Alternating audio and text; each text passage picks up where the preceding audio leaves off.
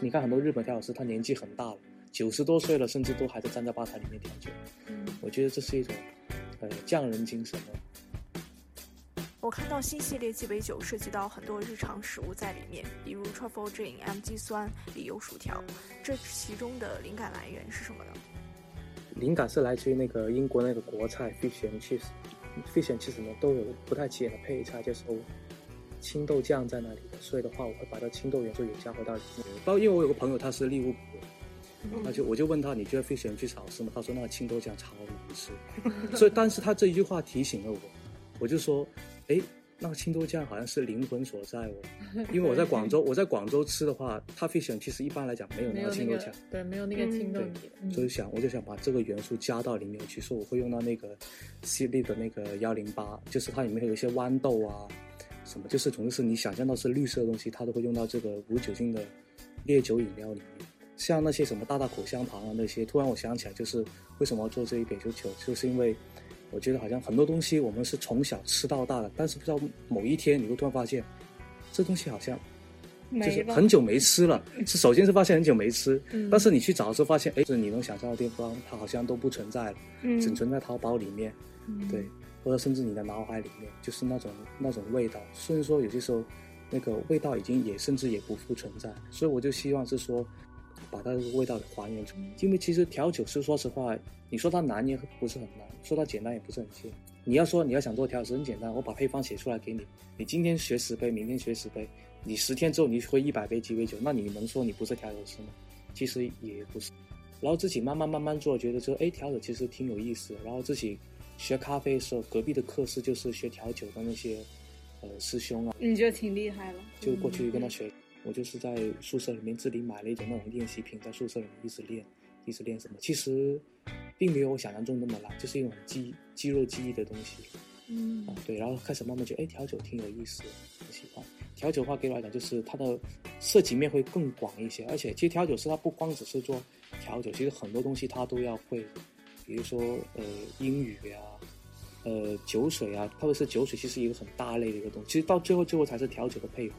这其实说实白了，这个我们做的一些新的酒单，我是把吃的东西融入到酒里，啊，你要对烹饪其实也有一定的一个基本的了解。嗯，所以调酒是一个很大类的一个东西。嗯，特别是一些比如说，呃，历史啊、文化之类的，其实也要有一定的了解，就是因为你每个酒都有它自己的故事。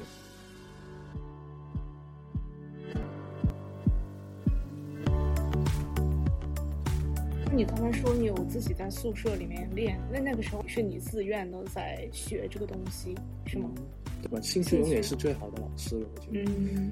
对，其实你一个动作练好了之后，剩下就看你自己怎么去发掘一些新的玩法出来。假如你对你现在新入门的一些调酒师有什么建议？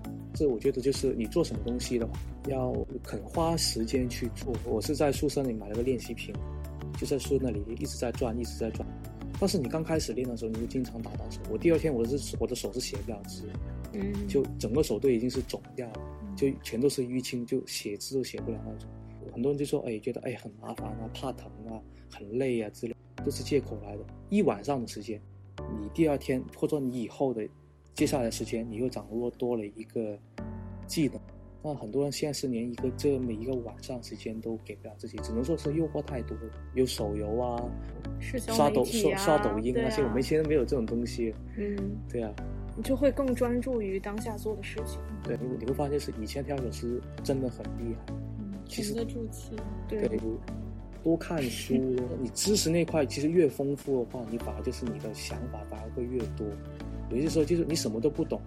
你什么都不懂的话，你很难去去理解一个东西，很难去理解这个东西啊，他为什么是这样子去做？就是你要去做一杯酒的时候，你要有一个想法。那有朝一日你去教人的时候，你答不出来，其实因为他肚子里面有墨水，他有理论，他就能更好去做一些就是合格的东西出来。当然，经验主义也没错，但是我们要经验、实践跟理论结合在一起，这样节约自己的时间。你的平时业余时间又会去看一些关于调酒方面的书，什么一直在看？对，我一直有看，就是特别是看呃《Dream Magazine》调酒师画报啊，还有一些一直以来其实有些新出的一些书，我也会去看。像最近出那什么复古鸡尾酒啊，呃，好奇的调酒师这一类的书啊，其实我也会去看去翻一下。就自己买来看一下。嗯，对，因为知识永远不会过时，你总是要去 update 一下。你有没有或或者说倦怠？就是有一个阶段是看山不是山，然后后来又回到看山是山的过程，就是你会有疲倦的时候，然后又回到了热爱它的那个阶段。你没有经历过这样的感觉？呃，其实会有，然后又要在你熬夜，然后经常就是没时间陪自己家里人，没时间陪陪别人，就是别人出去玩的时候，你还在睡觉；你上班的时候，别人都睡，很有很迷茫，就是觉得自己很累很辛苦，但是不知道是呃为了些什么，我觉得很正常。可能因为自己年轻，想争一口气，就是，哎，我不能输给那一帮人。很多人都说，哎，九零后、八零后、零零后靠不住，哎，我不相信，我就要想做一个就是这么另类的一个人出来。那如果说是怎么去克服的话，就是其实我有一个很有一个偶像，就是他叫卢卡西纳利，是一个意大利人。然后他很小年纪时候就是他在意大利的餐厅里面去工作，去学调酒。然后他一直以来很就是我很喜欢去看他的视频，每一次我觉得很累。我不想做的时候，我就会去看他的视频。他给我的感觉，他做久了的时候，你看到视频，你能感觉透出透出那个屏幕就是一种热情，一种专注。嗯，那我觉得是，真的是很感染。我想希望我可以成为像他一样的人。他们两个人的公开课我都去听过，非常的有意思。但是他们两个人给我的更多的一种感觉就是很专注。在服务、在出品方面追求完美的一个人，觉得他们就是可能甚至是一种，就是一种本能了，已经是。他十几岁开始做这个东西，做了十几年、二十几年，他可能就觉得说这东西就是我要做的，就是有一份义务或者怎么样。他给我感觉是这样子，我就是要去做这东西，我需要选择，我要做做到最好。嗯，我要去为客人去着想，这样。所以我就是听了他们两个公开课，就觉得他们的这种品质真的是很吸引我。嗯，这样，我希望成为他们一样的人。所以我选择就说继续继续坚持下去做这个行业。嗯，我觉得正好借这次机会，肯定有很多订阅者都会看到这个文章，也会听到这个音频。身在互联网社交媒体平台如此蓬勃的时代，我们很幸运能够把好内容分享出去。不仅是我们公众号的关注者能够听到，全国乃至全世界的人都可以，哪怕只是被其中的一句话、一段文字所启发。从中获得灵感，得到帮助，这都是很有意义的。